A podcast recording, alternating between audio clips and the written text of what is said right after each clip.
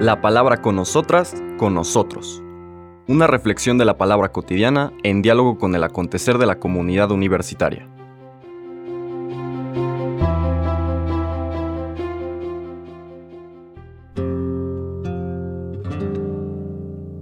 Hola, buenos días. Bienvenidas, bienvenidos a la palabra con nosotras, con nosotros. Hoy martes 10 de mayo, un abrazo a todas las madrecitas mexicanas.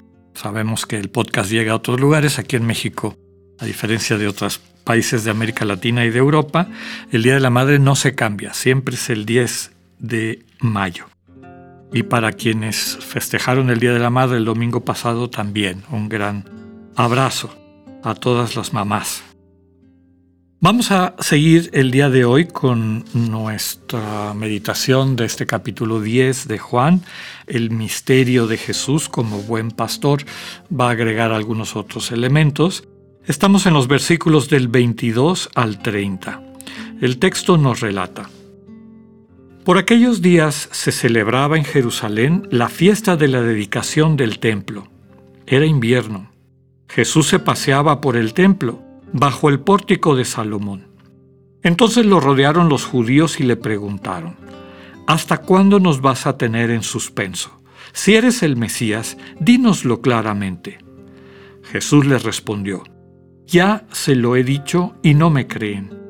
Las obras que hago en nombre de mi Padre dan testimonio de mí, pero ustedes no creen, porque no son de mis ovejas. Mis ovejas escuchan mi voz, yo las conozco y ellas me siguen. Yo les doy la vida eterna y no perecerán jamás. Nadie las arrebatará de mi mano. Me las ha dado mi Padre, y Él es superior a todos, y nadie puede arrebatarlas de la mano del Padre. El Padre y yo somos uno. Palabra del Señor. Vemos cómo en esta magnífica, bellísima construcción de Juan, aunque cambiamos de escena, es otro día, otra nueva escena, pero el tema sigue, el discurso continúa. Estamos en la fiesta de la dedicación del templo. Era invierno.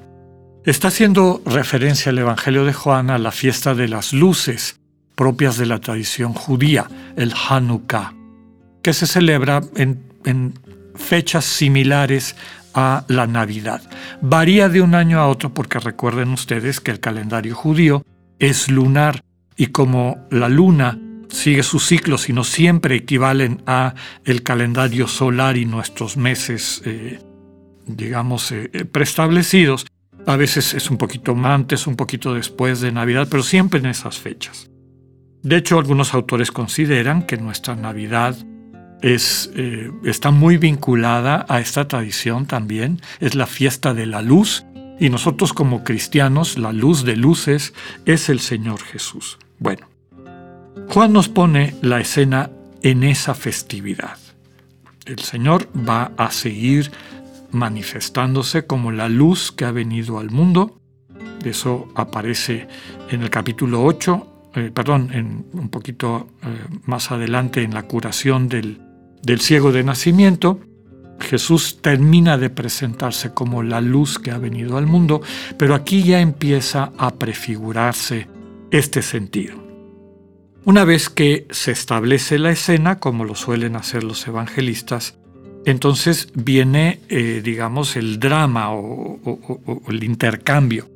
En este caso, los representantes del pueblo judío Recordemos que es un anacronismo la figura judío en el Evangelio de Juan. Literalmente dice aquí, lo rodearon los judíos y le preguntaron, ¿por qué decimos que es un anacronismo? Bueno, Jesús también es judío, sus discípulos también son judíos en este momento. Pero está hablando la comunidad cristiana de los, de los años 70, 80, 90, de la era cristiana, cuando ya habían sido expulsados de la sinagoga, y entonces veían al pueblo judío como antagonista. Podemos decir los antagonistas, los que todavía no aceptan a Jesús como Mesías. Y dice el texto que le preguntan directamente a Jesús, ¿hasta cuándo nos vas a tener en suspenso? Si tú eres el Mesías, dínoslo claramente. El Señor les contesta, pero si llevo toda mi vida diciéndoselos, toda mi vida pública se los estoy diciendo, ya se los he dicho y no me creen, dice literalmente el texto. ¿Cuál es el lenguaje de, Jesús? Siguiente frase. Las obras que hago en nombre de mi Padre dan testimonio de mí. Es decir, vean qué hago, vean cómo trato a la gente, vean cuál es mi mensaje, vean cómo traduzco ese mensaje en acciones pues de cercanía, de ir en búsqueda de, de quienes se sienten fuera, a quienes se les ha quitado su dignidad, etc. El Señor Jesús dice, yo no solamente soy discurso o rollo, que es a lo que ustedes están acostumbrados, y tienen mucho cuidado de que su rollo sea correcto y sea de acuerdo a la tradición, etc. Mi lenguaje son obras, y no las obras de la observancia obsesiva, podríamos decir hasta neurótica, de una serie de preceptos. Ya hemos dicho varias veces que los fariseos tenían 613 preceptos que tenían que cuidar de hacer, de, no violar. El Señor les dice, mis obras no es este cuidado de los preceptos, mis obras es ir en busca del hermano, de la hermana, ver cómo están, de qué manera puedo ser una bendición para ella, para él. Esas son mis obras. Ese es el lenguaje que da testimonio de Dios. Yo vengo a dar testimonio del Dios vivo, no de esta proyección de sus egos que han puesto ustedes como centro de su religión, sino del Dios que viene al encuentro de su pueblo, para amarlo, para servirlo, para conducirlo, para alimentarlo, la imagen del el buen pastor. Ustedes no me creen, y no me creen porque no son de mis ovejas. Mis ovejas escuchan mi voz, yo las conozco y ellas me siguen. Quiere decir, ya se dieron cuenta que el lenguaje del amor, de la misericordia, de la cercanía, es el lenguaje divino. Ustedes siguen empeñados en mantener en este lenguaje del juicio, de la separación, de la fragmentación, el apuntar con el dedo a los demás y juzgarlos. Ese lenguaje es el de aquel corral, diríamos ayer, aquel espacio donde están los que roban, roban la vida, roban la alegría, roban la plenitud de las ovejas de Dios. Precisamente porque no se han acostumbrado a este nuevo lenguaje, no escuchan mi voz, no lo entienden y por lo tanto no terminan de captar que efectivamente yo soy el Mesías, es decir, yo soy el consagrado por Dios para liberar a su pueblo. Y ahorita está esta posibilidad de ser liberados y ustedes se quieren encerrar en su visión anterior. El Señor empieza a presentarse como vida eterna, otro de los signos, otro de, los, de las comunicaciones eh, cifradas, simbólicas, que van enseñándonos quién es Jesús.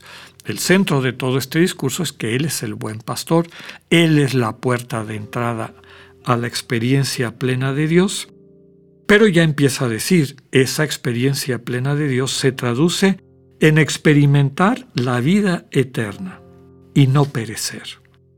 Termina con un eh, mensaje de esperanza, desde luego. Nadie nos puede arrebatar de las manos de Dios.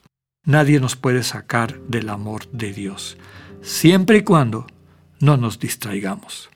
Los únicos que nos pueden sacar de esta relación de amor, de pertenecer a este nuevo rebaño, guiado y alimentado por el buen pastor, que le da vida eterna, somos nosotros.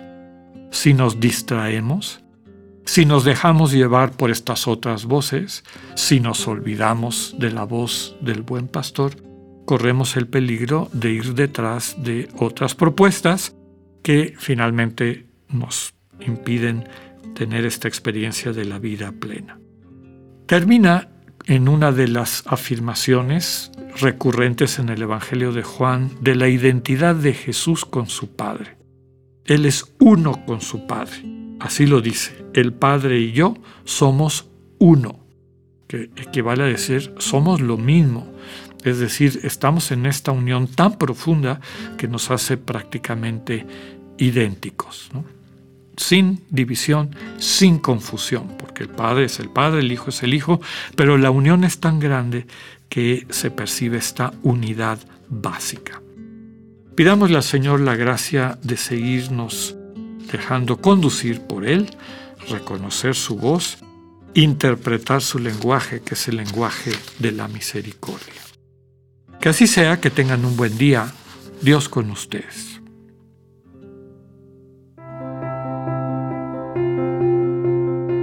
Acabamos de escuchar el mensaje del Padre Alexander Satirka. Escúchalo de lunes a viernes a las 8.45 de la mañana por radiveroleón.com o a través de nuestra app gratuita para iOS y Android. Radivero León, no todo está dicho.